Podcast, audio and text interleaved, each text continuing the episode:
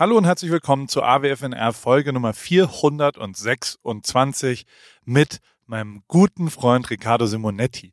Ich, ähm, zu dem muss man eigentlich nicht viel sagen. Ich äh, mag den sehr. Der ist ein sehr beeindruckender Mensch. Deswegen wollte ich ihn unbedingt anrufen und diesen Anruf äh, aufnehmen.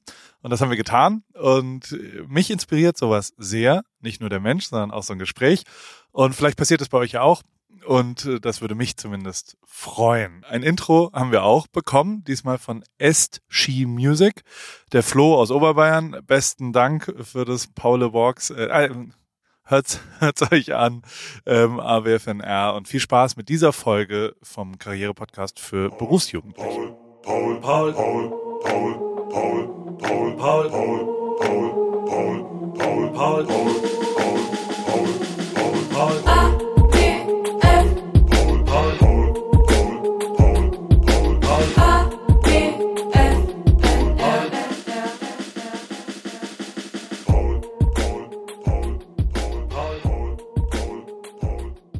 Halli, hallo Ricardo. Wie geht's, wie steht's? Wo bist du? Äh, mir geht's super. Hallo Paul. Ich bin gerade aus Hamburg gekommen, zurück nach Berlin gefahren und sitze jetzt hier in einem Tonstudio und freue mich mit dir zu sprechen. Das letzte Mal haben wir uns ganz in der Nähe getroffen, glaube ich, vom Soho-Haus. Ne? Da bist du zum ja, Sport gegangen. Ähm, es ist auch da um die Ecke, weil Matze so nett ist. Ähm, ähm, und äh, ich finde das ganz faszinierend. Er hat äh, mir angeboten, dass wenn ich mal in Berlin jemanden habe, der dieses Telefonat aufzeichnen soll, ähm, dann können wir das gerne da machen. Und dann dachte ich halt, dass Matze äh, in seinem Firmenimperium mit 47.000 äh, Angestellten irgendeinen Lakaien dahin schickt und dann äh, in, der, in der Produktion mit Vergnügen. Und aber de facto ist, da macht der Chef noch selbst auf. Der hat auch selbst das WLAN-Passwort nicht gefunden und hat versucht, den Computer reinzumachen. Da wird noch wirklich selbst gemacht. Beste Grüße und vielen Dank an den lieben Matze, bitte. Bin auch sehr dankbar, dass Matze sich heute so gut hier um mich kümmert im Studio. Nee, aber mega, dass du Zeit hast und äh, mit mir hier ein bisschen äh, telefonierst und wir das Ganze aufnehmen. Wie, ähm, ich fand es ja ganz lustig, dass du, also wir haben das ja jetzt schon auch ein bisschen versucht, seit zwei, drei Wochen. Und ähm, ja. ich, ich fand es auch ein bisschen lustig, dass du so diese Kurzfristigkeit, mit der ich an die Sache rangehe, nämlich, hey, lass morgen telefonieren, die fandst du nicht so super, ne? Du warst so, jetzt lass es doch mal, lass doch mal einen Termin machen und dann, dann machen wir das so ein bisschen. Bist du so ein, Termineinhalter? Äh, Stresst dich das, wenn es zu kurzfristig und zu spontan wird? Nee, eigentlich gar nicht. Ich bin überhaupt kein, ich bin überhaupt keine Person, die lange im Voraus planen müsste. Aber ich habe einfach so super viel zu tun, dass ich halt das Gefühl habe, wenn Dinge spontan passieren, kann ich denen kaum gerecht werden. Und so ein Gespräch mit dir ist ja was, worauf ich richtig Lust habe. Und ich möchte unbedingt sicher gehen, ähm, dass ich es auch einrichten kann. Aber gerade ist wirklich jeder Tag so minutiös durchgeplant, dass ähm, wenn man dann um die Ecke kommt und sagt so, hey, hast du Bock mal ähm, morgen zufällig zu telefonieren, dass ich es halt echt kaum schaffe. Und deshalb wäre ich einfach nur traurig gewesen, wenn wir, wenn wir uns nicht hätten unterhalten können. Vor allem nachdem du letztens so ein super laszives Bild von dir gepostet hast äh, beim Fahrradfahren. Und äh, da muss ich schon sagen, äh, da, da hast du bei uns, bei uns Gays schon äh, ordentlich äh, hoch im Kurs gestanden. Ja, hallo, ich bin, ähm, wir waren ja mal mit, mit Martin zum Beispiel, da bin ich, wir sind viel gereist zu zweit und ich glaube, wir wurden auch oft als schwules Paar äh, gesehen.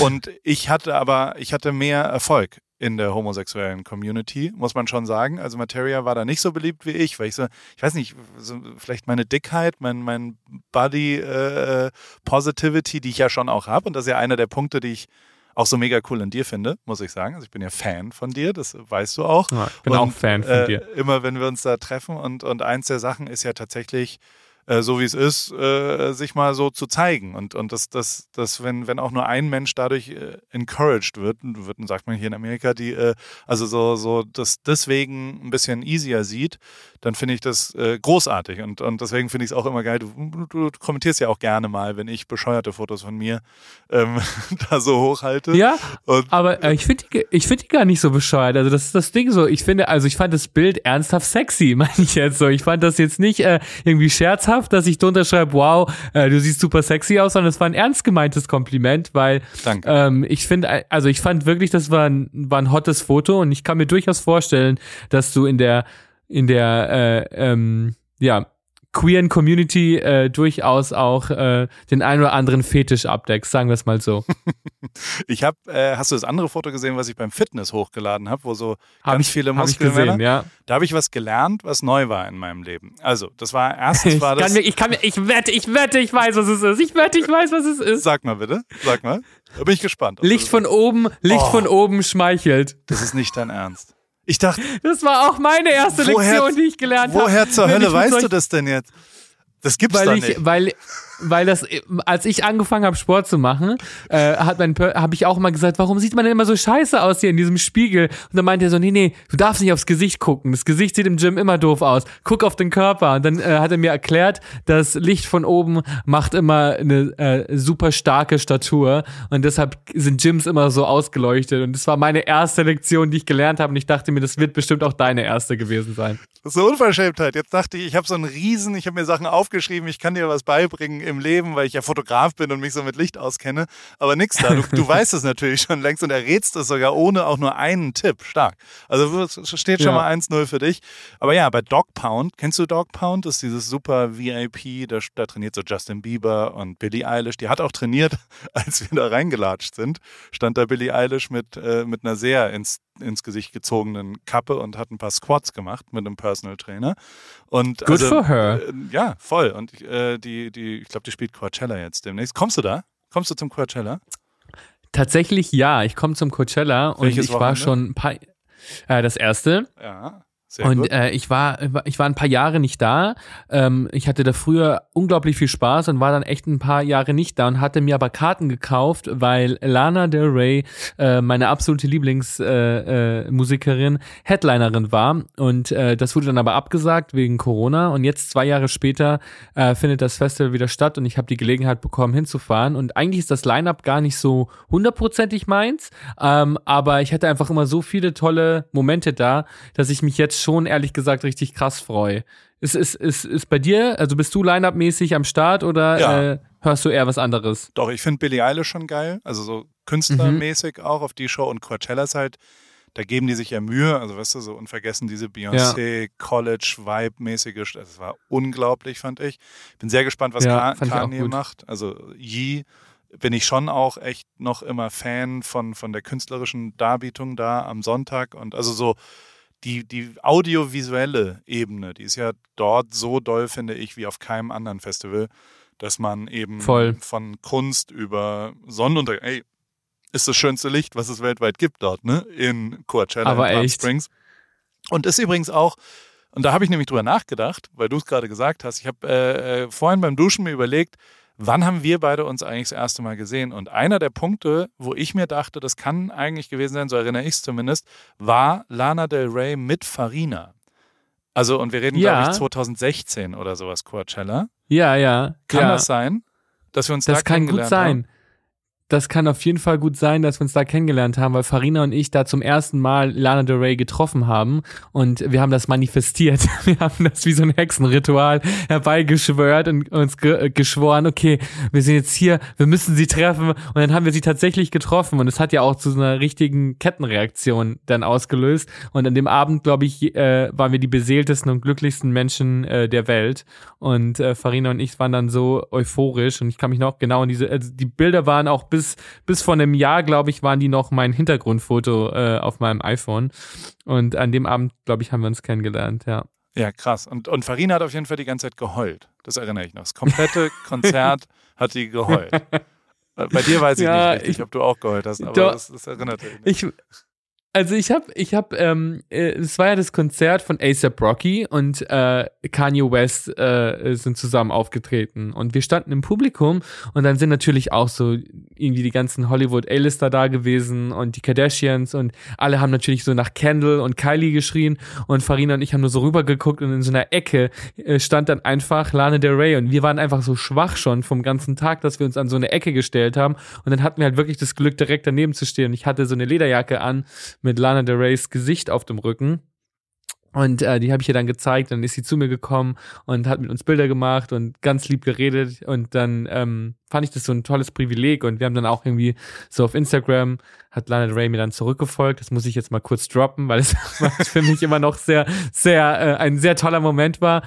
Und haben uns dann auch äh, ein paar Jahre später wiedergesehen und das war einfach so schön, weil die sich genauso an diesen Moment erinnern konnte und einfach noch genau wusste, dass es was Besonderes war und das war nicht nur für uns was Besonderes, sondern vielleicht auch in dem Meer an Menschen für sie was Besonderes und das war echt ein magischer Abend und genau solche Begegnungen machen das Coachella auch so special. Also es ist ja immer sehr, wird ja auch immer sehr belächelt, gerade wenn man mal ein Jahr aussetzt und zum Beispiel zu der Zeit in Deutschland ist. Also das letzte Coachella, wo ich war, war das, als Lady Gaga Headlinerin war und es war mega.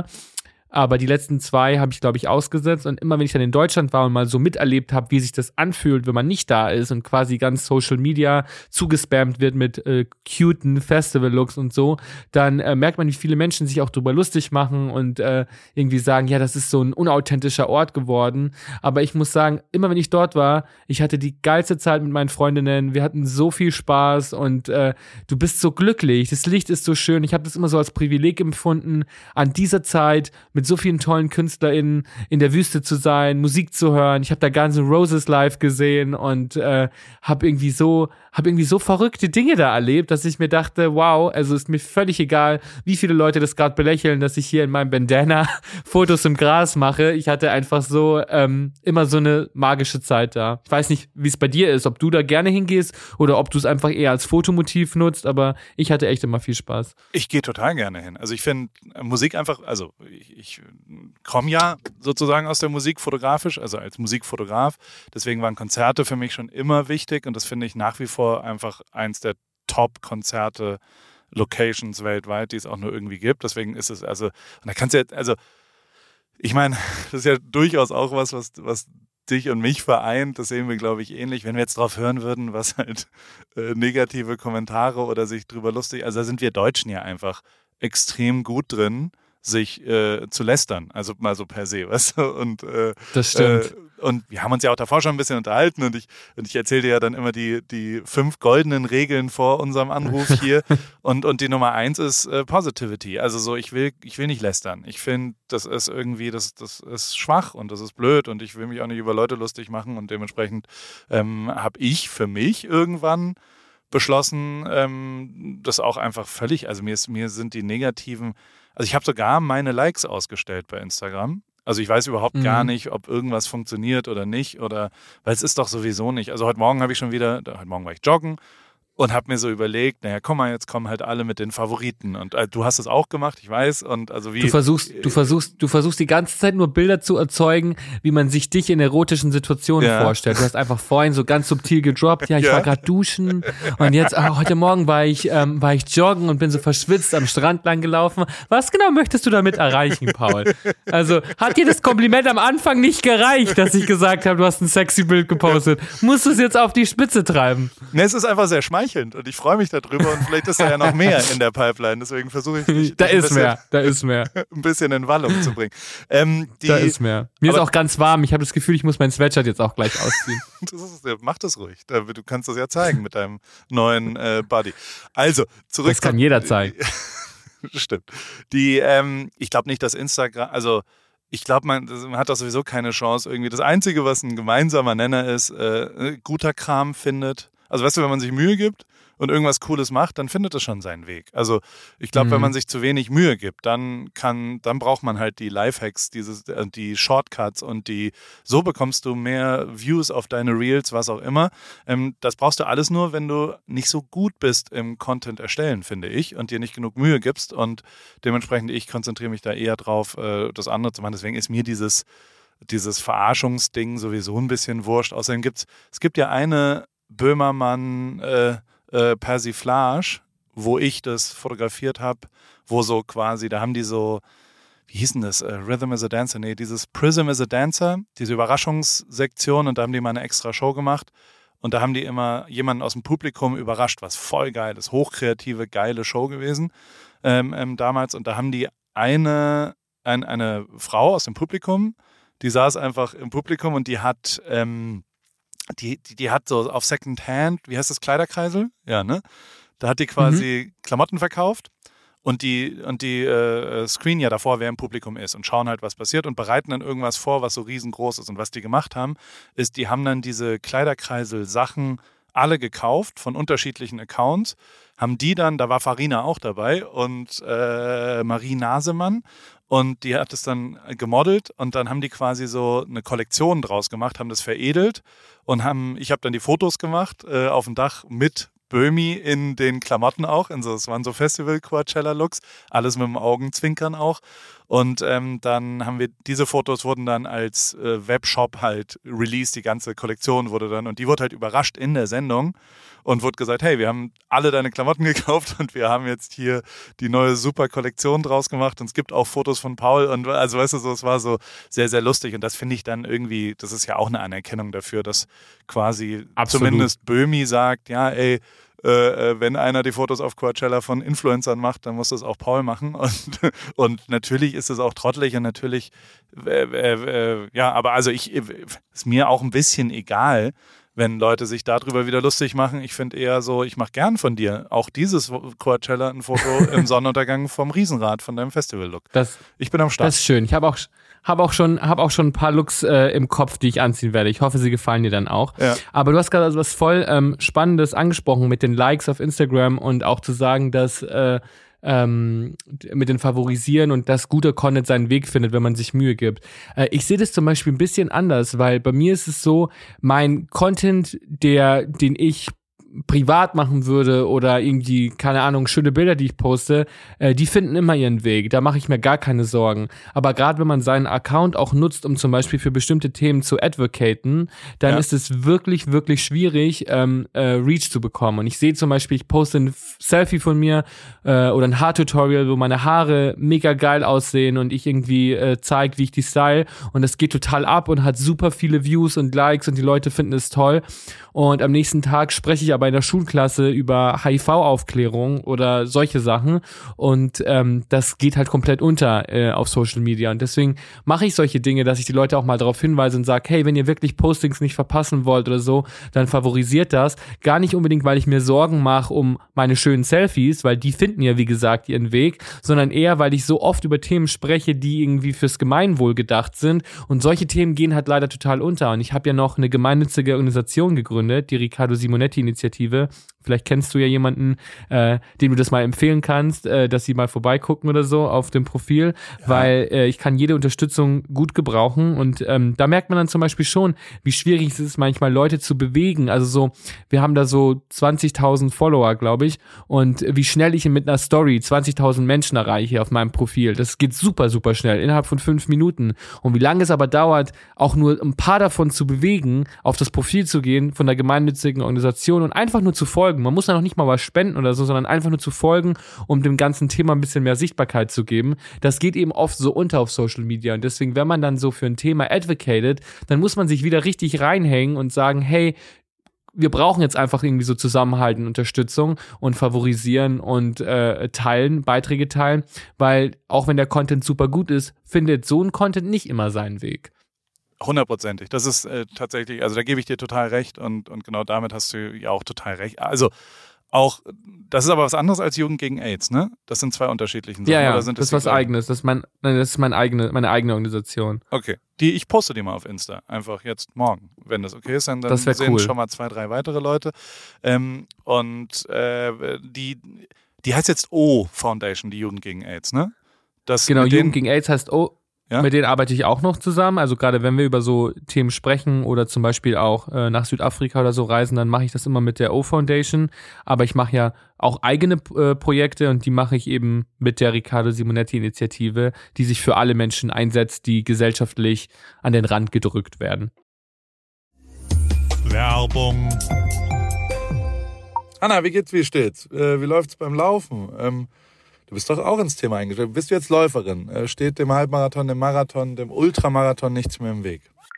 Nett, dass du fragst, Paul. Soweit läuft's ganz gut. Ich hatte gestern eigentlich eine ganz gute Session. Ich bin fünf Kilometer gelaufen, aber ich habe irgendwie gerade Schwierigkeiten, so eine richtige Laufroutine zu entwickeln. Also ich laufe einfach drauf los, ohne einen richtigen Plan. Und ja, was ich auch festgestellt habe, meine Laufschuhe sind wirklich am Ende. Ich habe die schon ein paar Jahre und äh, ja, so richtig der richtige Schuh für mich ist es, glaube ich, nicht.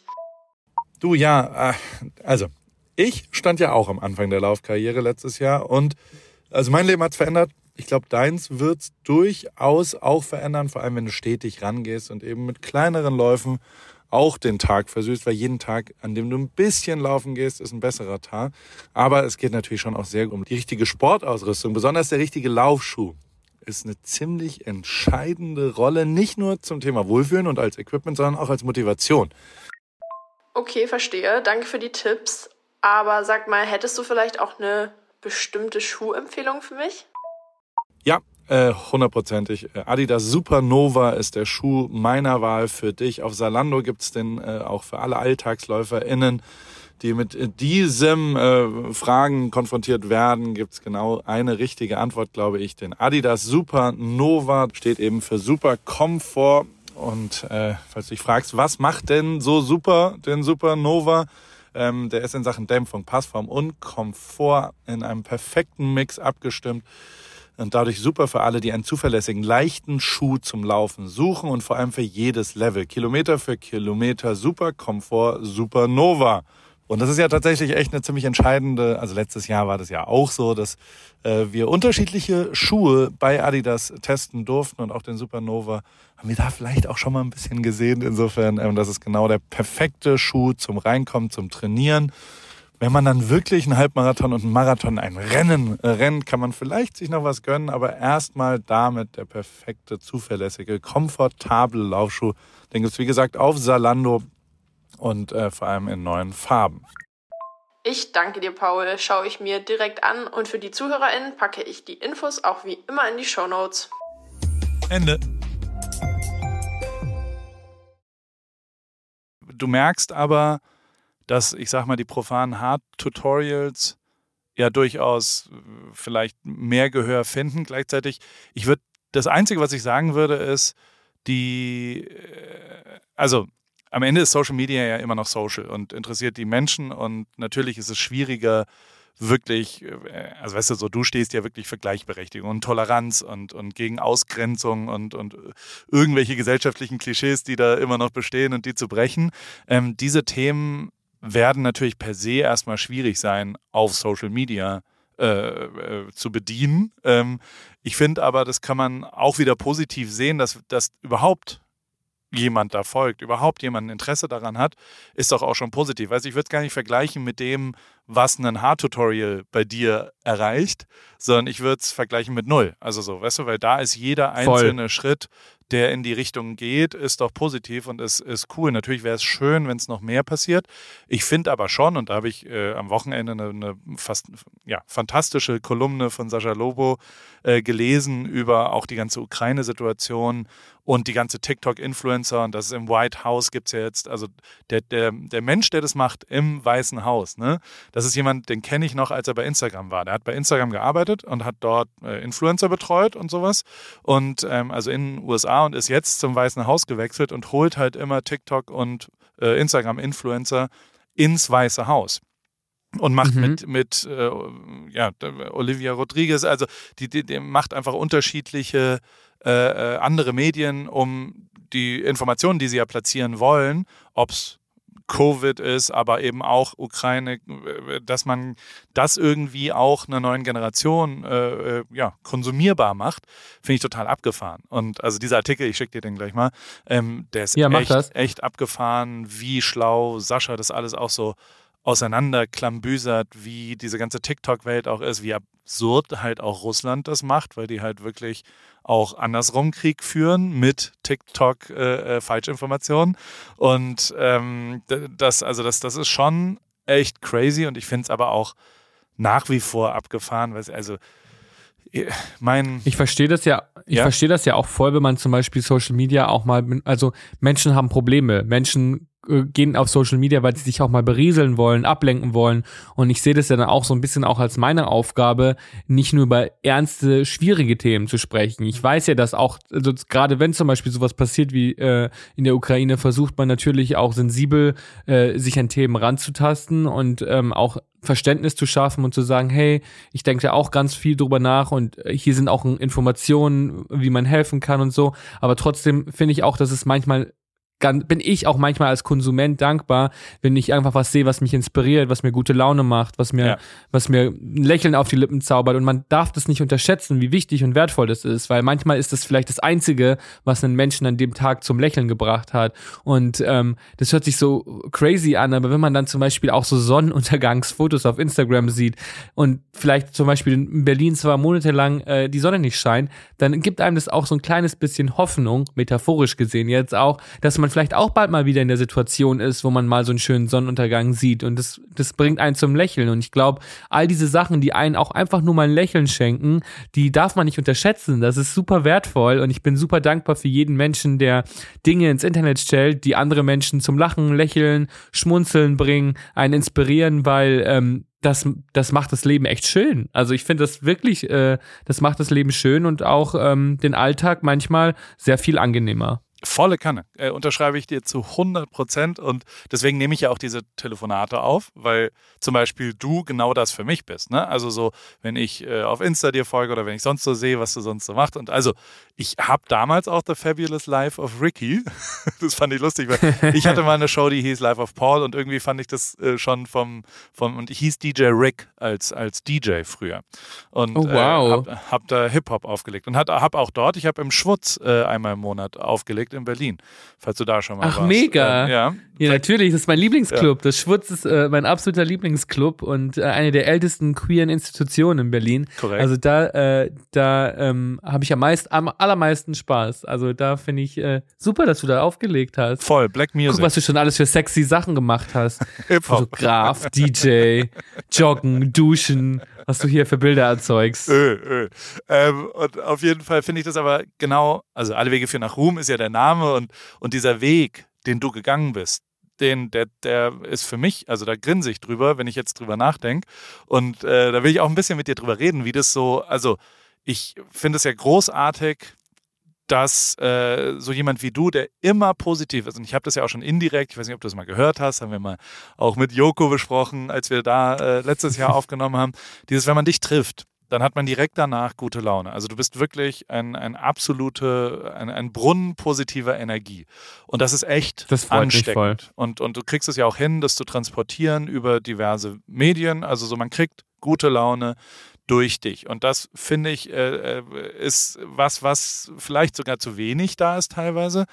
Aber was mir auch sehr, sehr wichtig ist und gegebenenfalls ja auch, ja, diese, diese Podcast-Schwallerei, wenn wir hier so ein Mikro anmachen bei irgendeinem Dings, auch das ist ja vielleicht, und wenn es nur einer ist, der irgendwie dadurch ein bisschen bessere Laune kriegt und das irgendwie hinmacht, und vielleicht auch, und das, das sind, also mich äh, verfolgen eigentlich, ich bin jetzt 41 Jahre alt und mache den Quatsch, den ich so mache seit 20 Jahren und es gibt irgendwie ähm, ein paar gemeinsame Nenner bei fast allen Leuten, die erfolgreich sind, äh, zumindest den Erfolg haben, den ich cool finde, den ich beeindruckend finde, wie du zum Beispiel, wie dein Ruhm, also dein Weg zum Ruhm. Ähm, ich glaube, einer der Hauptpunkte ist Mut. Zumindest in meiner mhm. Wahrnehmung. So, so du, du wirkst auf mich wie ein sehr, sehr mutiger Mensch. Und mich würde interessieren, wie du den gefunden hast, weil der, der, der Mut, den allerersten Schritt teilweise zu gehen, ob das bei Sport ist. Also weißt du, so für mich äh, ist es auch schwierig, morgens irgendwie zu sagen, gehst du jetzt, also weißt du, so der, der erste Schritt ist ja der schwierigste. Das meine ich mit äh, auch, auch dem, was ich so tue. Wenn zwei, drei Leute dadurch ein bisschen mutiger werden und sich ein bisschen mehr trauen, was anders zu machen und eben nicht diese Langfristigkeit, da tendieren wir schon zu, ich weiß nicht, ob als Menschen oder als Deutsche, alles immer so zu sehen, dass äh, es muss Sinn machen in drei Jahren und es muss Sinn in sieben Jahren machen und ich brauche Geld in 40 Jahren, wenn ich in der Rente und was auch immer. und ich muss halt sagen, nee, seh es mal kürzer, seh es kleiner, seh es auf einem Horizont von einem Jahr und guck, was dir gut tut innerhalb dieses Jahres, wenn du kleine Sachen veränderst und wenn es Klavierspielen ist, jeden Tag 15 Minuten. Das, das macht was mit einem. Woher hast du den Mut genommen, diese kleinen Schritte zu machen, die ja auch bei dir äh, äh nötig waren, aber jetzt mit 29 bist du hoch erfolgreich. Ich würde sagen, am erfolgreichsten ever. Also so, so in meiner Wahrnehmung zumindest. Und es wird wahrscheinlich noch viel, viel mehr. Aber ähm, wie hast du das, woher hast du den Mut genommen? Also ich glaube erstmal, dass wenn man irgendwie von dem Leben träumt, das in irgendeiner Weise schön ist oder einem Türen öffnet, von denen man immer von, in die man immer rein wollte, dann ähm, muss man sich auch bewusst sein, dass man Mut erfordert, weil man kann nicht so ein krasses Leben führen und so viele tolle Möglichkeiten haben, ohne überhaupt irgendwas dafür zu tun. Also so, man muss einfach äh, mutig sein, ähm, weil das der Einsatz ist, den, den man braucht, um dieses Leben zu führen. Und ich glaube, bei mir war das so, ich komme ja vom Land und ähm, hat es da nicht so einfach. Also es war schon super schwierig, so als ähm, schwuler Teenager äh, in der bayerischen Provinz zu leben. Und ich hatte super tolle Freundinnen, aber ich hatte auch ganz, ganz, ganz viele Menschen, die mir das Leben wirklich schwer gemacht haben.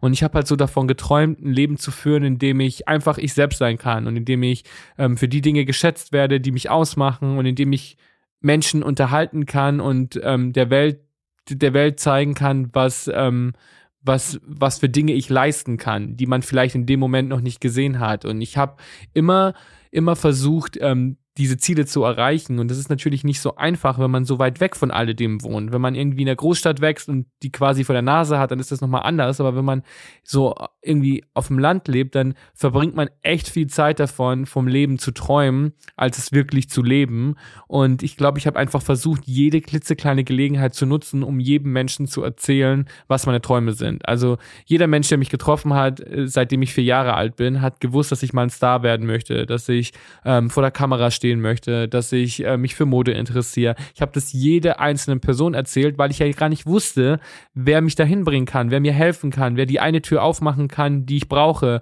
Und ähm, ich habe einfach jeden Strohhalm genutzt. Jede Person, die sich mit mir unterhalten hat und sich für mich interessiert hat, die hat es gewusst und die hat es äh, mit, mitgegeben bekommen von mir, weil ich dachte, das ist alles, was ich in dem Moment tun konnte. Mich auf dieses Leben vorbereiten, indem ich Leuten davon erzähle, was für Träume ich habe. Und ich glaube, das ist auch was, was einen wirklich von anderen Menschen unterscheidet, weil wir leben in so einer Zeit, in der man immer versucht, cool zu sein. Man möchte immer sich nicht anmerken lassen, dass man eigentlich nach was träumt, was vielleicht unrealistisch ist oder was andere Leute belächeln oder dass man Bock auf Klamotten hat, äh, die vielleicht andere nicht gut finden. Und es ist immer so leicht gesagt, mach dein eigenes Ding. Aber es wird echt krass schwierig, wenn du dein eigenes Ding machst und es alle scheiße finden. Und deswegen, ähm, da, da sind wir wieder beim Thema Mut. Du musst in solchen Momenten mutig sein und ähm, und, und wissen, wie soll ich dieses Leben, von dem ich träume, schaffen, wenn ich es nicht schaffe, äh, in meinem Dorf die Person zu sein, die ich bin? Wie soll ich das dann auf einer medialen Ebene schaffen? Und ich habe das dann immer so als Vorbereitung gesehen, als Probe. Ich dachte mir, wenn ich es hier schaffe,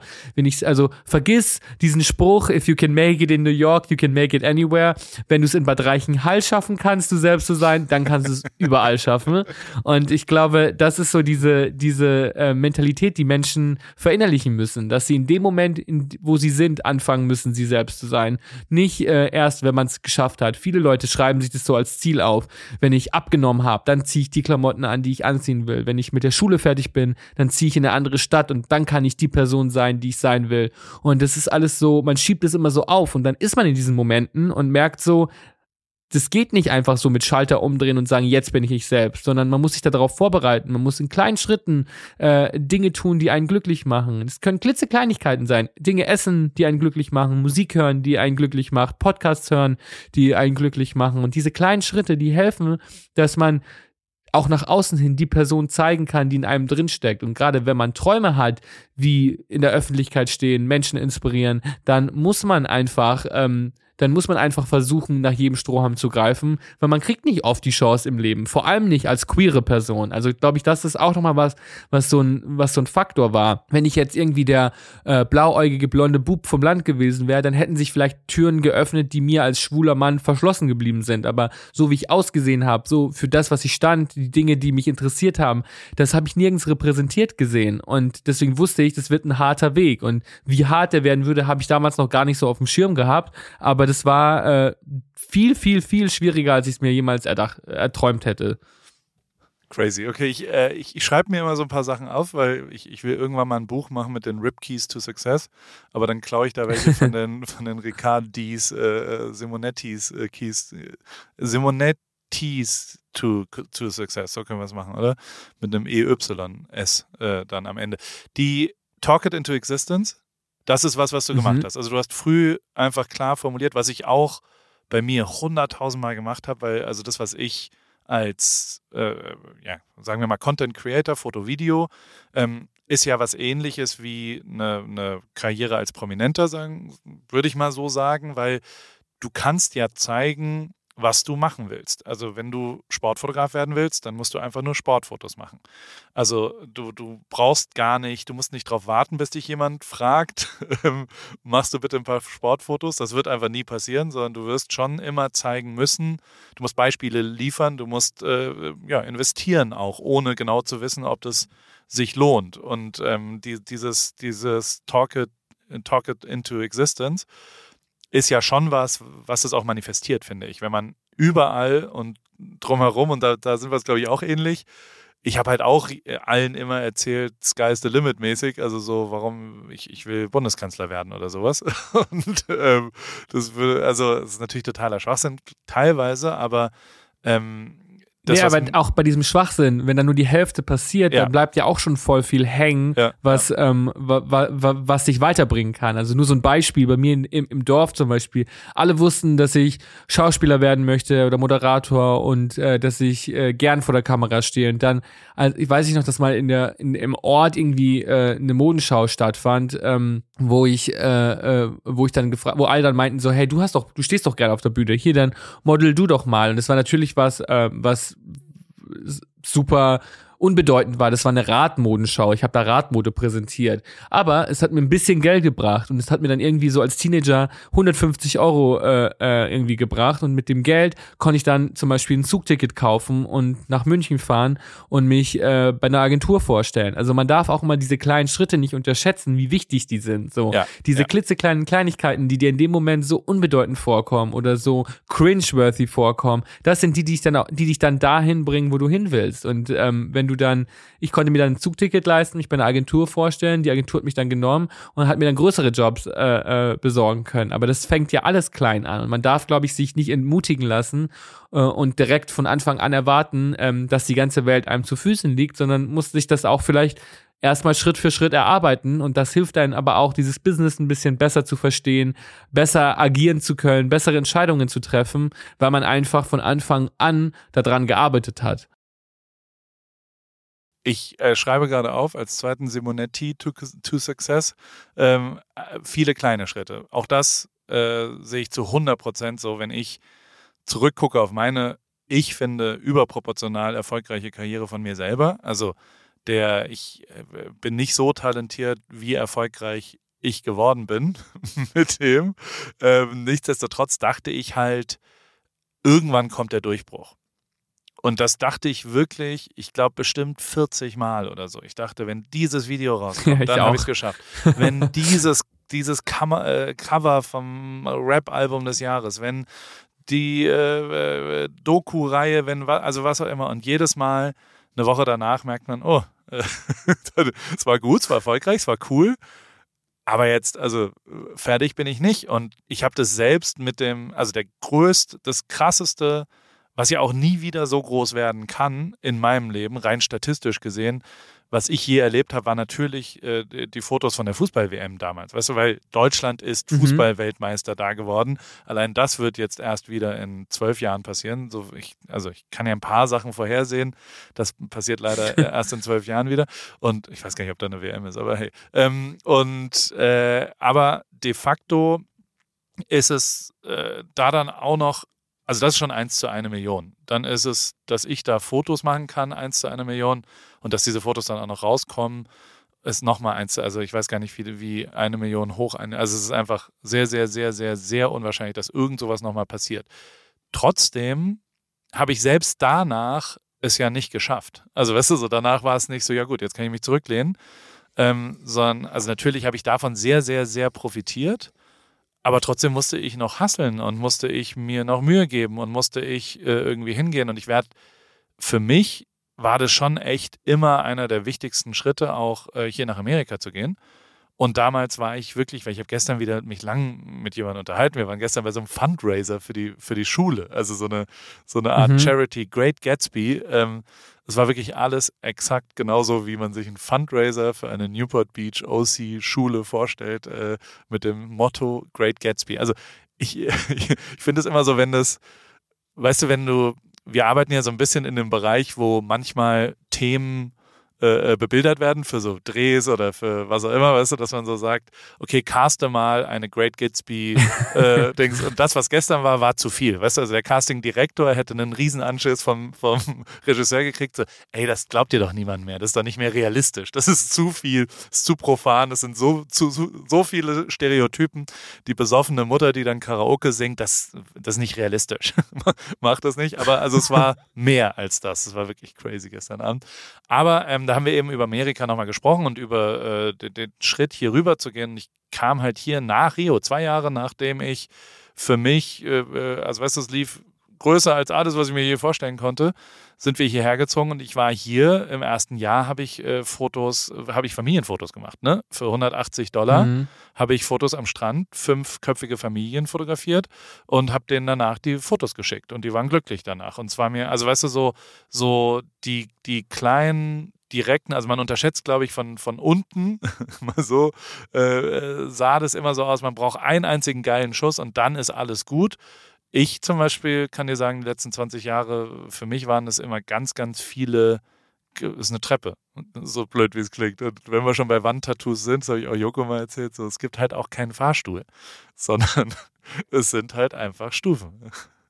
Ich glaube auch ganz ehrlich, also umso älter ich werde, in Anführungsstrichen, umso mehr merke ich auch, dass ähm, ich glaube auch selbst nach einem Durchbruch dieser Hassel hört ja nie auf. Nie. Weil ähm, selbst Leute, die dann äh, wie Lady Gaga oder Taylor Swift, die alles erreicht haben, wenn dann ihr neues Album nicht für die Grammys nominiert wird oder sie da irgendwie leer ausgehen, dann äh, kommen die Selbstzweifel genauso zurück und man denkt sich so, okay, mein nächstes Projekt muss gut sein, weil ich werde jetzt immer an diesem Erfolg gemessen. Und bei mir war das schon auch so. Jeder Erfolg, den ich hatte, hat mir dann auch vor Augen geführt, oh Gott, ich hoffe, ich kann die Erwartungen halten. Ich hoffe, die Menschen, also ich, ich wurde vom Forbes Magazin vor ein paar Jahren mal ähm, zu den 30 einflussreichsten Menschen oder 30 äh, gewählt. Und es war für mich mega, mega aufregend. Ich fand es total cool und ähm, dachte mir dann nur so in dem Moment, oh Gott, jetzt wird alles, was ich tue, genau mit diesem Titel bemessen. Also so, wenn ich jetzt einfach nur ein Selfie poste, du hast so viel Einfluss und alles, was du tust, ist ein Selfie posten oder äh, du machst das und warum nutzt du deinen Einfluss nicht dafür? Warum nutzt du deinen Einfluss nicht dafür?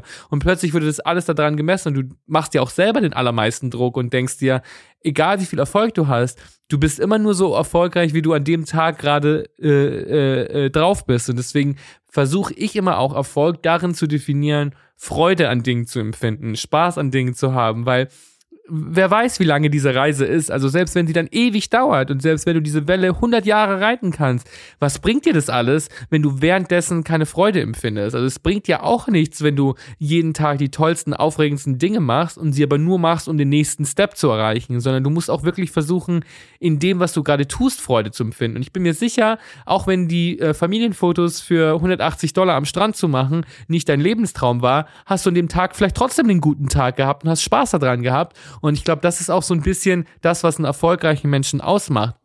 Ja, also Freude also, daran zu empfinden, an der Tätigkeit, die er ausübt. Genau. Und also, oder, also ich meine, ich bin zutiefst demütig darüber, dass es überhaupt so ist. Also, dass ich selbst das Foto, ja.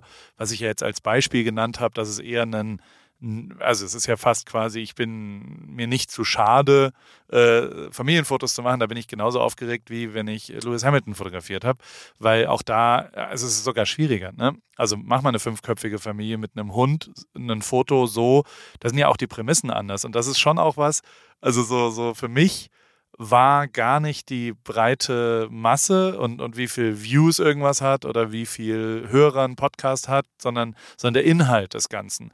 Und der Inhalt war für mich als, als Fotograf, als Service-Dienstleister auch immer sehr, sehr vom Kunden abhängig. Also äh, ganz. Also Ob die klingt, happy sind. Genau, stimmt, äh, klingt blöd, aber äh, du und ich haben schon unterschiedliche Meinungen, was ein gutes Foto ist. Also was uns gefällt oder sowas, weißt du? Und finde das mal, also wenn du eine fünfköpfige Familie, um bei dem Beispiel zu bleiben, ist total schwierig, weil ich ja gar nicht so richtig erkennen kann, was, was willen die, also und, und ich habe so viele Einflussfaktoren. Ich kann im Abendlicht, ich kann im Mittagslicht. Ich kann, äh, sollen die Hunde jetzt alle ins Gesicht äh, hingucken oder sollen die zur Familie gucken? Wollen die einfach nur, dass alle die Augen offen haben oder ist für die wichtiger, dass es eine Interaktion gibt und eine, eine Emotion transportiert wird? Soll das gegenlichtig sein oder sollen sie besonders braun aussehen, weil sie am Strand wohnen? Und also weißt du, so ganz viele Sachen, die ja ganz schwer zu beeinflussen sind. Und am Ende war für mich aber, und da habe ich bis heute Angst vor. Also wenn ich morgen fotografiere, habe ich Angst vor, dass jemand anders unzufrieden ist mit dem, was ich mache. Wer auch immer derjenige ist, den ich, den ich, also ich entscheide ja schon für mich, ich mache jetzt was, was irgendwem entscheiden, äh, gefallen muss. Und das sind zwar 50 Prozent, aber also ich bei mir sage immer, als allererstes müssen die ersten 50 Prozent, will ich damit zufrieden sein. Also ich will egozentrisch äh, das gut finden, was ich herstelle. Das ist äh, schon mal die wichtigste und, und klarste äh, Messbarkeit, weil ich kann, ich bin da schon leider auch recht ehrlich zu mir, ich mache ganz schön viel Schrott. Also äh, acht von zehn Sachen sind gar nicht so gut und ähm, das muss ich, da muss ich äh, Qualität dann reinbringen. Aber die zweiten 50 Prozent, ja, Entschuldigung. Nee, ich musste gerade an ein Zitat von Britney Spears denken, dass ich mir in solchen Momenten, wenn ich zum Beispiel nicht hundertprozentig zufrieden mit was bin, was ich getan habe, dann muss ich immer an dieses Zitat denken, wo Britney Spears auch mal irgendwie erklärt hat, weil sie irgendwie auf eine Performance angesprochen wurde, die irgendwie nicht so gut war. Da meinte sie so, hey, ich bin eine Performerin. Es gibt Tage, an denen die super laufen und es gibt Tage, an denen die Performance halt nur okay ist und es muss dann auch okay sein. Und dann gibt es Tage, an denen sie vielleicht nicht so gut ist, aber selbst eine okay Performance ist eine okay Performance. Und ich glaube, das ist so das, was man sich auch in dieser leistungsgetriebenen Gesellschaft manchmal vor Augen führen muss, wenn man alles gegeben hat und es, wie du sagst, es spielen so viele Faktoren eine Rolle. Selbst wenn mal ein Bild dabei entsteht, das nicht atemberaubend geil ist, kann man mit einem Okay-Bild auch zufrieden sein, weil das ist vielleicht auch schon mehr, als die Person, die man vor fünf Jahren noch war, erreicht hätte. Und dann kann man damit auch ähm, irgendwie eine Art von Zufriedenheit finden. Ja, glaube ich auch. Und äh, dann. Thank you, Britney. Danke, Britney. die, die, du bist Britney-Fan, ne? Ja, du nicht? Ich, äh, du ja, wohnst doch in Newport. Ich äh, müsste mir das, äh, der, äh, ja, also ich finde äh, bin gespannt, was da jetzt als nächstes passiert, ne? Ich ja, ich glaube, da ist die ganze Welt gespannt. Ja, da, da, da würde ich gern, ja, also, aber natürlich auch eine absurde Geschichte alles. Ah, America. Aber ähm, ähm, ja, ey, ich und ich, also um zu den 50 Prozent wieder zurückzukommen, diese zweite Kundentheorie, die ich schon versuche immer anzuwenden, die ist ja unabhängig davon, wie berühmt derjenige ist oder wie reich derjenige ist. Also weißt du, wenn das ein Kunde oder eine, äh, Privatperson oder was auch immer, das ist echt gar nicht so schwer, aber auch die Herausforderung dann zu meistern, dass irgendjemand, ob das jetzt ein Klamottenhersteller, ob das eine berühmte Person, ob das ein Sportler oder eine Privatperson ist, danach zufrieden ist. Also die, die Erinnerung, die du für den geschaffen, vielleicht sogar können die ja Werbung damit machen, vielleicht ist ein gutes, die Klamotte muss aber gut aussehen. Weißt du, also so, der, das, ja. wenn es jetzt ein Mode, äh, und das ist wiederum was, was auch Caro Kauer, bin ich ja riesen Fan von, die mir auch immer mal wieder eintrichtert, dass so, dass, dass, äh, du musst dir überlegen, was soll hier gut aussehen? Und dann muss es auch gut aussehen. Und dann kannst du dich auch nicht verstecken hinter, also weißt du, wenn der Pulli, äh, wenn du den Pulli verkaufen willst, dann muss der Pulli auch cool aussehen. Punkt. Und dann kannst du nicht äh, ja. in, in Coolheit äh, versinken, dass, dass es der coolste Pulli angeblich der Welt ist. Wenn er nicht gut aussieht, äh, äh, wird er nie verkauft werden. Aber ey, es, es ist alles ja auch ein bisschen theoretisch. Ich finde es nur dass, äh, und, und das wäre das zweite große Thema, also neben Mut ist diese die zeitliche Komponente was, was mich die ganze Zeit beschäftigt und umtreibt und dass man viel zu langfristig denkt und viel zu groß denkt und gerade wir Deutschen, glaube ich, zu äh, äh, ja so fürs Leben den einen Job und dass man vielleicht ein bisschen kurzfristiger rangeht, auch mit diesen kleinen Schritten, was du gesagt hast. Das dritte große Thema bei mir ist immer Demut. Mhm. Bist, bist du demütig? Glaubst du, du hast es verdient? Was du jetzt machen kannst? Ähm, oder ist es eher so, dass du sagst, ähm, ja, äh, auch ein bisschen Timing-Glück und, und äh, die zur richtigen Zeit war das schon ganz gut. Ich glaube, das eine schließt das andere gar nicht aus. Also ich glaube schon, dass ich das verdient habe, dieses Leben zu führen, das ich führe. Ähm, und ich glaube auch, dass ich dafür gemacht bin. Also ich bin extrem für dieses Leben gemacht, das ich führe. Und ich glaube, dass, dass nur wenig Menschen auch mit diesem ganzen Druck emotional umgehen können. Ich habe nichts anderes getan, als mich mein Leben lang auf dieses Leben vorzubereiten. Deswegen glaube ich schon, dass das alles richtig so ist, was aber nicht äh, heißt, dass ich nicht demütig bin. Im Gegenteil, ich bin so demütig, so demütig dem gegenüber, was ich tue, weil ich es einfach als großes Privileg empfinde, meinen Traum leben zu dürfen. Ich empfinde aber sehr vieles als Privileg. Ich empfinde es schon als Privileg, in einem Land zu leben, in dem ich offen homosexuell sein kann. Das ist für mich schon ein Riesenprivileg, dass andere Menschen einfach nicht haben. Und wenn ich zum Beispiel heute irgendwo anders geboren worden wäre, dann äh, gibt's noch die Todesstrafe auf das, was ich bin. Und das macht mir zum Beispiel schon einfach täglich Demut, dass ich weiß, ich hatte Glück, dass ich in ein Land geboren wurde, in dem ich ich selbst sein kann. Und das ist zum Beispiel der erste Faktor, mit dem ich morgens aufstehe, wofür ich dankbar bin. Und ich bin so ein Mensch, ich stehe jeden Morgen auf und ähm, visualisiere Dinge, die ich gut finde, mache Dankbarkeitsübungen, so esoterisch sich das auch anhören mag. Ich ähm, bete mir jeden Tag Dinge vor, für die ich dankbar bin, Menschen, für die ich dankbar bin. Und ich bin auch so ein Mensch, ich spreche das auch aus. Also ich sage allen Leuten, wie dankbar ich für, für das bin, was sie für mich tun. Ich sage meiner Mutter jedes Mal, wie dankbar ich bin, dass sie mir irgendwas kocht oder dass sie irgendwie mir zur Seite steht, weil ich das alles gar nicht als selbstverständlich wahrnehme. Und irgendwie finde ich so, ähm, das macht auch Spaß. Es macht auch Spaß, Dankbarkeit zu üben, weil dir geht's im Laufe des Tages so viel besser, wenn du dir äh, Dinge vor Augen führst. Ich habe vorhin auf Instagram habe ich ähm, äh, eine Story geguckt von Ann-Kathrin Götze und die hat so ein Q&A gemacht und dann wurde die gefragt, was machst du an Tagen, an denen es dir schlecht geht? Und sie meinte, äh, meine äh, Count Your Blessings und das kann ich voll nachvollziehen. So, wenn du dir den ganzen Tag vor Augen führst, was für tolle Dinge du hast und wie gut es dir geht, dann üb dich das sehr in, in Demut. Also zum Beispiel, das Wetter ist scheiße, aber hey, guck mal, ich bin in einem Haus, es ist trocken und äh, äh, meine Haare sehen voll geil aus, weil ich bin nicht draußen, wo es gerade regnet und die Luftfeuchtigkeit auf 100% ist und ich kann jetzt äh, äh, hier sitzen und den ganzen, den ganzen Tag mit Dingen verbringen, die ich vielleicht nicht genießen könnte, wenn draußen die Sonne scheinen würde. Und ich glaube, ähm, jeder Mensch kann so viel Dankbarkeit in einem einzigen Tag finden. Nur uns wird manchmal beigebracht, dass man die negativen Dinge eher dass man denen mehr Aufmerksamkeit gibt. Und ich versuche mir das ganz aktiv abzutrainieren. Also zum Beispiel auch, wenn mal was daneben geht, dann denke ich mir so, ja, ich nehme mir Zeit dafür, das auch anzunehmen, bin auch traurig, wütend oder verletzt darüber, aber dann versuche ich meine Aufmerksamkeit schnell wieder einem Projekt zu widmen, ähm, das mir ein positives Gefühl gibt, weil nur so, glaube ich, kommt man dann auch irgendwie voran. Auf jeden Fall. Wie gestehst du dir Fehler schnell ein? Ähm, es kommt drauf an. Also ich bin eine sehr reflektierende Person und ähm, ähm, wenn es zum Beispiel was Zwischenmenschliches ist, dann äh, absolut sofort. Also wenn man, wenn man zum Beispiel die Gefühle von jemandem verletzt hat oder in einem Freundeskreis oder so jemanden verletzt hat, dann, äh, dann muss man sich keinen Fehler eingestehen. Wenn die andere Person verletzt war von dem, was du getan hast, dann ähm, hättest du es besser machen können, wenn es jemand ist, der dir nahe steht. Und da bin ich dann schon sehr, sehr äh, ähm, reflektierend. Äh, bei manchen Dingen braucht man vielleicht ein bisschen mehr Zeit und ein bisschen mehr Abstand zu einer Situation, um zu sagen, hey, stimmt, irgendwie würde ich das heute anders machen. Ähm, und das ist aber auch in Ordnung. Also ich finde, das ist auch in Ordnung, wenn man manchmal seine Zeit braucht, um sich einen Fehler einzugestehen. Vor allem, wenn man gar niemanden damit verletzt hat, sondern eigentlich nur sich selber vielleicht im Weg stand oder so. Ich habe ähm, Du? Äh, ja, Kannst du dir selber schnell Fehler eingestehen? Ja, total. Also ich habe ich hab zwei großartige Features. Das eine ist, ich bin, glaube ich, nicht Deine Jawline? Sch schlau.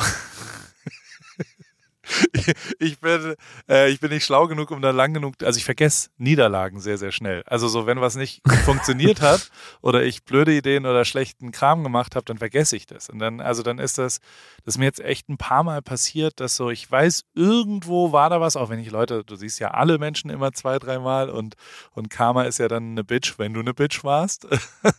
Ja. ähm, äh, Toller Spruch, von wem hast du den? von meinem guten Freund Ricardo ähm, und die und äh, tatsächlich passiert mir das natürlich auch. Also so, ich habe äh, von Thilo Mischke, de, mit dem, den ich sehr verehre, wo ich Riesenfan von dem bin, ähm, der aber mal irgendwas betreut hat, eine Fotoproduktion, wo wir Fotos von Martin, wo ich absolut unterirdisch performt habe. Also so, und zwar okay. nicht nur schlechte Fotos, sondern auch äh, echt ein Arschloch war, weil ich irgendwie in einem komischen Modus war und bla. Und den sieht man dann nochmal. Und da habe ich so gemerkt, ich weiß gar nicht mehr richtig, was da war. Und äh, das ist eigentlich ein Zeichen immer dafür, dass ich richtig, also dass ich einen Fehler gemacht habe, hundertprozentig. Also weißt du, aber ich, ich vergesse es sehr schnell, was meiner Psyche sehr gut tut, muss ich sagen. Also so, ich halte mich wenig ähm, ähm, damit auf, weil, weil, und dann kommt das zweite, ich mache halt sehr, sehr, sehr viele Sachen. Ich probiere schon, ich, ich push mich sehr, Sachen zu probieren und zum Beispiel, also hier mit diesem Podcast, das habe ich ja mit Joko davor gemacht und ähm, jetzt bin ich so ein bisschen auf eigenen Beinen und versuche da ganz viel Sachen und unter anderem dachte ich auch, dass, dass, dass ich da in der Vermarktung, also die Werbung, die da laufen, wollte ich an, an unterschiedlichen Orten da machen und habe was ausprobiert, was überhaupt gar nicht funktioniert hat wegen mir, weil ich äh, äh, da nicht performt habe, weil ich nicht äh, gut genug war in, in, der, in dem, was man liefern kann. Also wir, wir haben da was ausprobiert, was Neues. Und da habe ich jetzt eine Rolle rückwärts gemacht. Also so, jetzt bin ich da wieder bei Pro7 zu Hause bei der Familie. Ich bin wie so ein, wie so nicht, so blöd wie es klingt. Ich habe woanders mal geschaut quasi und, und habe aber gemerkt, dass ich da gar nicht äh, hinpasse, weil ich nicht, das ist eine hoch erfolgreiche Firma, die alles mega geil machen und ultra viel Mühe sich gegeben haben. Aber ich war das Problem. Weißt du, also ich habe einfach, äh, mhm. äh, ich bin auch am Ende kein Influencer, darfst du ja auch nicht vergessen. Weißt du, also so, so blöd wie es klingt, manchmal denkt man das ja dann so, weil man so viele, äh, eine Community ja inzwischen irgendwie, ich finde, dass ich ein paar Leute habe, die bei mir am Start sind und ich habe ja auch eine Audience irgendwie an Leuten, Instagram-Follower über Newsletter, über was auch immer. Und irgendwann denkt man, man beeinflusst die Leute ja wirklich, dass das zum Beispiel ist teilweise gar nicht so. Also ich habe gar nicht, da, da sind eben echte Influencer wirklich, die sind ja per se, beeinflussen die die Leute. Bei mir, ich kann gar niemandem Tipps für Haarpflege geben zum Beispiel oder für Versicherungen oder was auch immer, weil die Leute das gar nicht bei mir suchen und das funktioniert dann halt auch teilweise nicht so gut. Und da mache ich dann ganz schnell eine Rolle rückwärts und gestehe mir das dann ein. Und da muss ich sagen, also das ist faszinierend, wie äh, offen dann andere Leute sind. Also so, ich bin da echt offen und sage, ich habe einen Fehler gemacht und es tut mir leid auch. Und äh, also in dem Fall war es auch zum Beispiel so, dass der Job, den Pro7 da davor gemacht hat, ja, und äh, äh, der, wenn die den besonders gut machen, dann sieht man den ja nicht. Ne? Also so, wenn jemand oder auch Assistenten oder sowas, wenn die sehr, sehr gut sind, dann kriegst du gar nicht mit, was die wirklich machen. Was dann leider dazu führt, dass man irgendwann das vielleicht gar nicht mehr so wertschätzt, weil man das nicht so richtig sieht, wie gut die arbeiten hinten dran. Und das sieht man dann aber erst, äh, wenn es nicht mehr da ist. So, so stumpf und blöd, wie es ist. Und, und sowas aber zu formulieren ähm, und auch zuzugeben, dass man, dass ich da selbst es nicht so richtig gesehen habe und äh, das jetzt wieder sehe, ähm, führt zumindest in meinem Leben dann oft dazu, dass, dass äh, da auch niemand sauer ist und ich ja jetzt hier auch mit dir offen darüber reden das kann. Das ist auch so wertvoll. Ja. Das ist auch so wertvoll, weil, wenn, weil das so selten passiert. Wie oft bauen Menschen Mist, aber stehen nie dafür gerade. Das ist so wertvoll, wenn man einfach nur mal hört, so, hey, ich weiß, dass es nicht in Ordnung war, wie ich dich behandelt habe dann ist alles wieder gut. Weißt du, es macht so viel gut, nicht alles, aber es macht viel wieder gut und es passiert so selten und deswegen schätze ich das eigentlich immer total, wenn jemand sich meldet. Aus meiner Schulzeit zum Beispiel. Ich hatte wirklich eine schwierige Schulzeit. Es haben sich in meiner ganzen Schulzeit, nach meiner ganzen Schulzeit, zwei Menschen bei mir gemeldet, die gesagt haben, sorry, dass ich früher so scheiße zu dir war. Zweimal ist das passiert, obwohl es hunderte von Menschen waren, die scheiße zu mir waren. Und das fand ich so, diesen zwei Menschen, die sich entschuldigt haben. Natürlich kann man nicht sagen, ich ignoriere alles, was du gemacht hast, aber irgendwie hat einem das so gut getan, weil man sieht, die Person würde das heute nicht mehr tun. Irgendwie hat es das kosmische Gleichgewicht wieder richtig äh, in, in, in, Reihe und Glied gebracht. Und irgendwie fand ich das äh, immer sehr wertvoll, wenn Menschen sich, wenn Menschen sich entschuldigt haben. Total. Und sich auch Fehler eingestehen vielleicht. Und dann kann man ja auch geil äh, move on. Und ich bin immer fasziniert, wie, und das habe ich schon auch in meiner fotografischen Karriere, also wenn man mal fragt und wenn man also man kommt schon ganz schön weit, wenn man auch Leute um Gefallen bittet. Weißt du, also so, ich habe halt Reinhold ja. Beckmann mal gefragt, kann ich deine Gäste fotografieren bitte? Und habe das halt super vorbereitet und habe mir Mühe gegeben und habe gezeigt, weil also die eine Sache, die wirklich schwierig ist, ist, wenn, wenn man sich keine Mühe gibt, finde ich. Weißt du, also so, du merkst ja manchmal, dass Leute so mhm. nebenher, ich finde, da werde ich echt aggressiv bei, ähm, bei Insta-DMs, die erstmal fragen, ähm, ob man mir eine Insta-DM schreiben kann. Also weißt du so, ich habe echt eine geile Idee, aber bevor ich mir jetzt die Arbeit mache, das hier runterzuschreiben, darf ich dich so, was kann, fragen? Kann ich dir das schon mal schicken? Und dann denke ich mir, ja sorry, aber äh, dann mach doch mal. Oder äh, können wir mal telefonieren, weil es ist echt mega aufwendig, das in Schriftform zu bringen.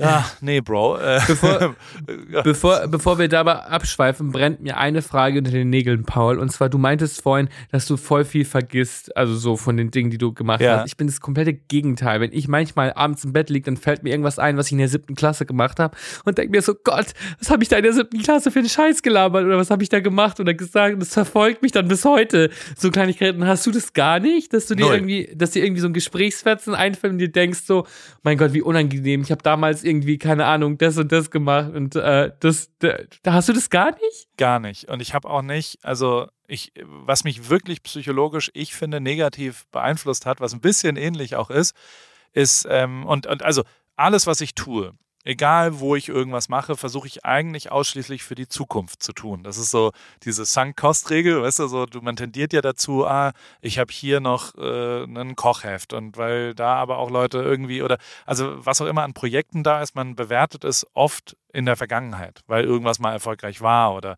weil das und das so und so war. Und das, da bin ich ganz, ganz anders tatsächlich und denke fast nur an die Zukunft. Also will ich das jetzt machen und macht es Sinn, das jetzt zu machen? So ist es für die Zukunft irgendwie halbwegs sinnvoll. Und was ähm, aber richtig, richtig schwierig ist für mich, ähm, ist die iPhone-Erinnerungsfunktion. Also, dass du immer wieder Erinnerungen, und das ist eigentlich, finde ich, das zutiefst scheiße und, und versucht es die ganze Zeit aus, dem, aus diesem Startbildschirm, habe ich schon rausgenommen. Weil eigentlich will ich nicht erinnert werden an, guck mal, wie cool das vor vier Jahren war, als du mit Will Smith beim Abendessen oder, also weißt du, so, ja, so what? Ich habe ich hab so Angst, dass da, ich habe so Angst, dass da einfach ein Dickpick aufploppt oder sowas. das auch. Erinnerungen. Das hast du heute, das hast du heute vor fünf Jahren gemacht. Vor sowas habe ich, äh, mache ich mir richtig in die Hose, wenn immer Matze hat vorhin mein Handy äh, in der Hand gehabt und äh, hatte irgendwie was gesucht und dann dachte ich mir, größte Panik, Angstattacke, Schweißausbruch. Was ist meine Erinnerung von heute? Und davor, davor habe ich immer Panik. Also wenn es ein Abendessen mit Will Smith wäre, das angezeigt werden würde, hätte ich nichts dagegen. Aber ich habe immer Angst, dass es dann doch was anderes ist. Du, ich bin verheiratet seit 16 Jahren. Da, da ist im, im Dickpick-Game ist nicht so viel leider am Start. Deine, aber deine Frau freut sich ja vielleicht auch, wenn du, wenn du mal mit Consent was, äh, was ein heißes Bild drüber flitzen wie ist, wie ist denn da wahrscheinlich die? Da sind wir nämlich abgeschweift, damit ich das nochmal kurz formulieren darf. In dem tollen Justin Bieber, äh, äh, Billie Eilish äh, Fitnessstudio ist übrigens ein Feature, dass man da, da kann man mit einem Escalade über, da kann man in das Fitnessstudio reinfahren und parkt neben den Fitnessgeräten. Und deswegen gibt es keine Paparazzi-Fotos vom Rein- und Rausgehen davon, sondern die, also die fahren, die Superstars fahren dann direkt rein.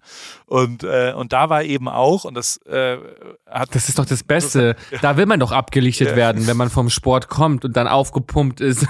dann will man doch zufällig fotografiert werden. Die ganzen High-End-Sachen haben tatsächlich alle nur Skylights. Also oben in der Decke ist Licht, weil du total muskulös halt aussiehst, wenn Licht von oben kommt. Und ähm, das hat mir dann Oskar erzählt, mhm. der schwedische äh, Kumpel von mir, der sagt, na gut, der, der macht so Fitnessfotos auch manchmal. Und dass eben das Gesicht total egal ist. Und mein Job davor war ja immer Situation zu finden, wo das Gesicht halt gut aussieht, wo die, weißt du, also wo, wo man gesund und frisch aussieht im Gesicht, in der Ausstrahlung und eben nicht, wo die Muskeln viel Kontrast haben. Aber ähm, äh, vielleicht habe ich jetzt nochmal eine zweite Karriere in der, in der mhm. Fitness. Wie ist äh, das lichtmäßig bei Dickpics? Also braucht man, gibt es da auch äh, äh, Dinge, wie die helfen, um äh, ja, das vielleicht ein bisschen, bisschen, ja, dass es größer aussieht? Also ehrlich gesagt, ich glaube ehrlich gesagt, Winkel ist eher das Ding, aber ich bin tatsächlich der Falsche zu fragen, weil ich glaube, ich habe in meinem Leben ein oder zwei Dickpics gemacht und ähm, die habe ich eigentlich nie verwendet. Ich war da irgendwie nie so ein, nie so ein Fan von. Wahrscheinlich auch, weil ich irgendwie, irgendwie nicht, weiß nicht, ich hatte dann immer irgendwie, ich habe irgendwie das Gefühl gehabt, wenn ich mich mit jemandem verabreden möchte, dann ähm, sollte die Person mich auch treffen wollen, ohne zu wissen, wie ich da unten rum aussehe. Wenn man, man so, das war immer so mein, mein, meine Grundeinstellung. Deswegen habe ich irgendwie nie wirklich Dickpics gemacht. Und ich habe dann mal eins gemacht, das dann irgendwie auch ein paar Jahre lang äh, halten musste. Aber ich glaube tatsächlich, ähm, ich finde da, ich finde, die sollten zum Beispiel, also die sollten nicht so künstlerisch inszeniert werden, in dem Sinne, dass man da großartig äh, irgendwie äh, ähm, mit Filtern arbeitet oder Lichtern, weil man ist man ja froh, wenn man einfach sieht, wie die Person ist. Aber ich, ich ja, appreciate da schon Humor. Also ich glaube, man kann da auch so ein bisschen was Lustiges mitmachen und kann sagen, wenn man jemanden, also wenn man jemanden schon sowas schickt, mit ja. Consent natürlich, also mit Einverständnis der Person, dann ähm, kann man sich auch ein bisschen Mühe geben und ich finde dann weniger Filter und weniger gutes Licht, sondern mehr halt ihn doch mal neben irgendwas äh, Witziges oder so. Hier steht gerade, also es ist witzig, wenn ich das sage, gucke ich gerade auf sowas und zwar ja. auf, äh, äh, ich bin hier bei Matze im Studio und hier steht ein Hotel Matze Vogelhäuschen und dann dachte ich mir, das wäre doch eine gute Location für so ein für so ein Penisbild. Dann könnte man den Penis in das Haus gehen lassen oder den Penis aus ja. dem Fenster gucken lassen. Es hat ein Seitenfenster und das würde ich tatsächlich appreciaten, diese Art von Dickpick. Da bin ich äh, 100% bei dir. Paul, das wäre doch mal eine äh, Idee für ein Bildband, oder nicht? Äh, wahrscheinlich, oder? So, so, wenn man so, muss man auch ein bisschen artsy werden, da muss man äh, äh, auch mit Flashs, weißt du, also das ist so ein bisschen Terry Richardson-mäßig quasi ein bisschen äh, aufgeblitzt ist, aber naja, dann ist es doch. Du, wir müssen langsam hier zum Ende kommen. Ich habe auch noch zwei ja. Fragen an dich. Ähm, die, die, äh, ich habe gesehen, du, du, bist jetzt, bist du Rettungssanitäter oder bist du Arzt bei Notruf Hafenkante? Kannst, kannst du, also du, du, du bist da, äh, du drehst gerade. Ich möchte schon wissen, was du da bist. Also ich bin ein Notarzt, ich heiße Dr. Donald Rösler und ähm, das okay. war tatsächlich das erste Schauspielengagement, das ich seit äh, ein paar Jahren angenommen habe, weil äh, es so anders war als mein Leben. Also so ich äh, habe früher super viel Theater gespielt, 15 Jahre, um genau zu sein und habe danach irgendwie aber gemerkt, so ich möchte nicht so in die Schauspielrichtung gehen, obwohl mir das super viel Spaß gemacht hat, weil ich immer nur schwule Stereotypen hätte spielen sollen. Ich hätte immer nur irgendwelche Rollen spielen sollen, die die irgendwelche Charakterzüge von Schwulen unterstrichen hätten, die ein Bild erzeugt hätten, das irgendwie meiner Meinung nach überflüssig war oder veraltet war. Und deswegen habe ich das immer abgelehnt. Und als dann die Anfrage kam, ob ich einen Notarzt in der ZDF-Vorabendserie spielen möchte, dann dachte ich mir irgendwie so, ja, why not? Ich glaube, da hätte ich Spaß daran. Das ist so eine komplett andere Lebensrealität als meine.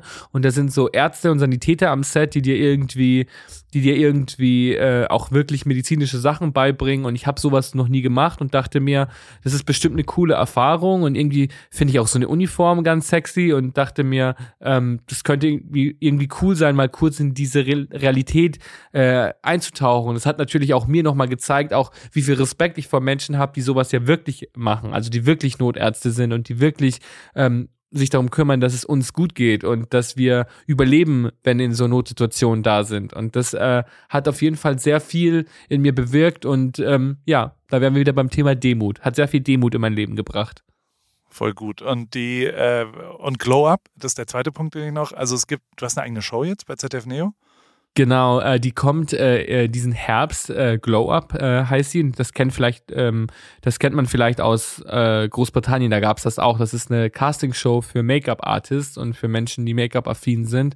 Und darauf freue ich mich riesig, weil ich das Gefühl habe, gerade in Deutschland wird das Thema Make-up oft belächelt und die Leute denken immer, dass Menschen, die sich schminken oder die andere schminken, dass es was Oberflächliches sei und ähm, verstehen gar nicht, wie viel Selbstverwirklichung, Ausdruck, Talent und künstlerisches äh, Geschehen damit einfließt. Und da habe ich richtig Bock drauf, äh, die Talente kennenzulernen und auch Deutschland zu zeigen, hey, wir haben selber auch super viele Talente. Also gerade in Deutschland gibt es so viele talentierte junge Menschen. Wenn man mal so einen Blick wirft, äh, was die Leute so ins Internet stellen, was für Bilder von Make-ups die ins Internet stellen, das ist so beeindruckend. Und ich hoffe sehr, dass wir gerade auch dem ZDF-Neo-Publikum ähm, vielleicht so ein bisschen ein Guckloch ermöglichen in eine Welt, in der sie vielleicht nicht immer stattfinden. Und ich würde mich da freuen, wenn da eine großartige bunte Brücke entsteht, die eben zeigt, ähm, wie, wie, wie viel hinter Menschen steckt, die eben äh, Make-up als Leidenschaft haben. Und darauf freue ich mich sehr. Mega, ich schaue es mir auf jeden Fall an und hier in äh, beide meine Kids, also die Mädels, schauen das sehr, sehr viel, das Original aus, aus England. Mega Show, finde ich tatsächlich. Das kann ich mir gut vorstellen kann ich unterschreiben, was, was du da sagst. Wann kommst Dürfen du die dich manchmal schminken? Dürfen dich ja. die, äh, deine, deine Mädels auch manchmal schminken? Absolut. Wollen die auch dann. Und vor allem. Was steht dir besonders gut? Äh, ich, äh, es driftet dann schon auch manchmal in, in so Smoky Eyes, hatte ich schon mal letztens. Das war ganz gut. Dann, dann, also per se ist es schon so, wenn der Bart mal gepflegt ist, das reicht ja schon als absolute, weil Make-up. Da, da, da, greift dann die, äh, die Umgebungsschönheit, dass ich halt normalerweise so kloschar ungepflegt mäßig aussehe, das dann ganz schon, das ist, oh, das, ja so, das sieht ja so, und gestern Abend hatte ich zum ersten Mal ein Hemd an, seit, glaube ich, zehn Jahren oder sowas. Und, aber Echt? Ich, ich habe mich ganz gut gefühlt dabei, muss ich sagen. Also ich habe mich, äh, ja, naja, zehn Jahre nicht, vier Jahre, fünf Jahre, drei, vier. In der Formel 1 muss ich manchmal bei Abendveranstaltungen, aber auch da habe ich einfach schwarze, lange äh, Longarm-Shirts und so, da war ich ja auch immer. Also, ich glaube, auf irgendeiner Gala brauchte ich mal. Bei Nico Rosbergs Gala-Gewinn in Wien, also da, wo der den Titel gewonnen hat, da musste ich ein Smoking das letzte Mal anziehen, glaube ich. Und das ist 2016 gewesen. Genau. Das ist crazy. Also äh, ist nicht existent bei mir, eigentlich ein, ein Hemd anzuziehen. Aber ey, Aber ähm, Smoky Eyes dafür haben. So lieben wir das. Äh, hätte ich gern. Und, und die eine einzige Sache fällt mir gerade ein, was ich wirklich abgefahren fand. Also Jared Leto. Mhm. Ihr kennt euch wirklich oder kennt ihr euch nicht? Das ist mir nicht ganz klar, weil also abgefahren aus, aus und, und das will ich vorab äh, kurz sagen, damit du mir einmal dann erzählen kannst, wie es wirklich war. Ich, äh, der war für eine Filmpremiere in Berlin und hat quasi ähm, dort seinen neuen Film gelauncht und hat dann schon, ist ja schon auch unsere Branche, dann lädt man ja äh, Menschen mit Einfluss ein in, nach Berlin zu einer Premiere und will auch, dass die darüber posten und dass die darüber berichten. Ne? Also so die, die, die äh, sollen ja auch, guck mal, jetzt gibt es hier einen neuen, neuen Film. Und was ich faszinierend fand, war, dass der, der hat ja mit jedem dann ein Foto gemacht auf dem roten Teppich vor dieser Interviewrückwand, würde ich sagen. Der hat mhm. aber auch wirklich fast alle Fotos bei sich gepostet. Also selbst mhm. irgendein Union Berlin Fußballspieler mit einem Trikot, den der nicht kennen kann. Also sorry, das, also aus meiner Wahrnehmung, postet er dann bei sich auf dem Account. Und erst, erst hatte ich es nämlich mit dir gesehen, wo ich so schon, und no offense, ich, äh, äh, das, das fand ich dann so, oh krass, die kennen sich, weil er das ja gepostet hat, von dir zusammen das Foto. Und ich so dachte, mhm. krass, das, das, weil es einfach halt irgendwie, es ist ja eine überraschende Connect Connection in der ersten Sekunde, für mich zumindest, weißt du. Dann, und damit will ich es nicht schlechter machen, deswegen will ich jetzt einmal wissen, was die echte Geschichte ist, weil du ja wirklich dann auch noch diese, diese History, also so, die, wie geil das, das war, diese drei, drei Fotos zu sehen und so weiter. Und dementsprechend wird das sein. Aber der, der Marketing-Move, ähm, der mit dem Union Berlin-Spieler zum Beispiel, dass man quasi, wenn man, ich meine, du hast ja auch manchmal Launches oder von neuen Kollektionen oder was auch immer, dass man quasi auf seinem Account die Leute postet und die das dann reposten, ist eigentlich relativ clever, weil das natürlich viel, viel geiler ist, wenn man sagt, guck mal, ich war da bei der Premiere und äh, ja, Jared Leto hat mich äh, hat mich gepostet. Ich poste das nur re. Also ja, wenn meine Freunde über mich. Weißt du, also so, das fand ich äh, äh zumindest erwähnenswert. Wie, woher kennt ihr euch und wie gut kennt ihr euch? Und also ihr saht auf jeden Fall hervorragend aus. So dein Outfit war eine 1 plus, seins aber auch, muss man sagen. Also es waren zwei sehr ja, schöne voll. Männer auf also, diesen Fotos. Äh, war wirklich sehr, sehr gut. Das freut mich sehr, dass du das das freut mich sehr, ähm, dass es dir gefallen hat. Also Jared, ich, ich würde nicht sagen, dass wir uns kennen. Also wir sind uns schon öfter begegnet ähm, äh, auf verschiedenen zu verschiedenen Gelegenheiten und wurden da einfach auch, jetzt zum Beispiel auch bei dieser Filmpremiere, wurden einfach nebeneinander gestellt und ein Bild gemacht. Wir haben uns kurz wirklich kurz unterhalten und ähm, und das war's und ich war selber total überrascht, dass dieses Bild zum Beispiel dann auch super krass durch die Medien gegangen ist und irgendwie der Aufhänger in jeder in jeder in jedem Magazin im Fernsehen war, äh, weil das so ein kurzer Moment war, aber es war irgendwie verrückt und es war auch irgendwie schön. Ähm, es ist halt einfach lustig, wenn es eine Person ist, die du halt wirklich regelmäßig triffst und die du halt, der du irgendwie öfter über den Weg läufst. Und es gibt zum Beispiel schon Menschen, also wenn ich ich, ich, wenn ich Menschen treffe, die jetzt zum Beispiel auch irgendwie in Amerika äh, eine äh, bewundernswerte Karriere haben, dann, ähm, dann habe ich schon meistens auch spannende Gespräche mit denen. Das könnte ich jetzt mit Jared nicht sagen, es hat sich einfach nie ergeben. Aber zum Beispiel mit anderen Menschen, also ich habe mal äh, mit Kylie Minogue ähm, einen Kaffee getrunken.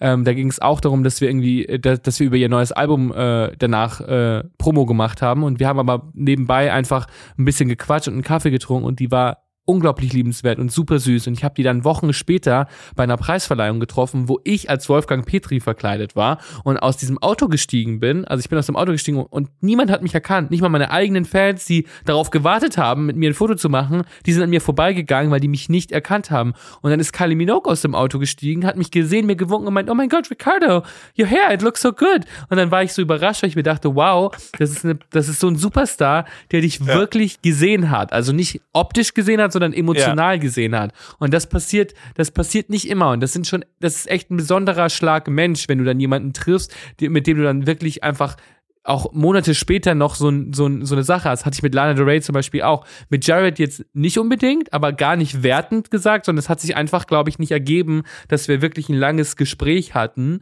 äh, sondern es waren immer irgendwie eher kurze Begegnungen, wo wir irgendwie aus beruflichen Gründen nebeneinander gestellt wurden. Ich fand es aber auch immer cool, weil ähm, weil er auch natürlich eine Person ist, mit der ich oft verglichen wurde optisch und die Leute sagen, oh mein Gott, ihr habt beide lange Haare, ihr habt beide einen Bart, ihr habt beide außergewöhnliche Outfits an und irgendwie fand ich es immer cool, ähm, dass sich unsere Wege dann ähm, spontanerweise so oft gekreuzt haben und fand es immer immer aufregende Erlebnisse, die ich irgendwie gerne in Erinnerung behalte. Sehr schön. Das ist ein schönes Ende. Eine letzte, äh, ein Fakt habe ich noch. Bin gespannt, ob mhm. du den weißt über dich. Wusstest du, dass du in den Top 3 abgedruckten männlichen Prominenten in Deutschland bist? Wirklich? Wer sind denn die Top ja. 1 und 2? Das, sage ich dir nicht. Das, man, man, man freu dich doch, dass du also nicht nicht voll.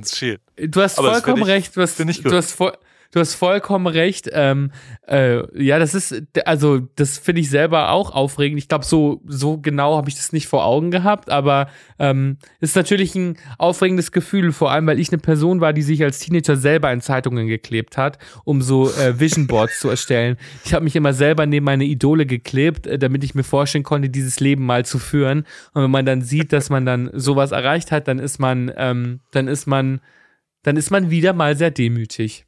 Und dankbar. Das ist schön. Guter Weg zum Ruhm, auf jeden Fall. Ricardo, vielen, vielen Dank und viel Erfolg äh, in der nächsten Woche und äh, melde dich, wenn du hier in LA bist. Du kommst einen Tag mach früher, ich, dann, dann mach ich auf jeden Fall. ich vielleicht für euch. Ja, sehr gerne. Würde mich freuen. Sehr, sehr gerne. Das, äh, das äh, mache ich sehr gerne. Danke für das schöne Gespräch, Paul. Gute Nacht. Bis später. Bis dann. Tschüss.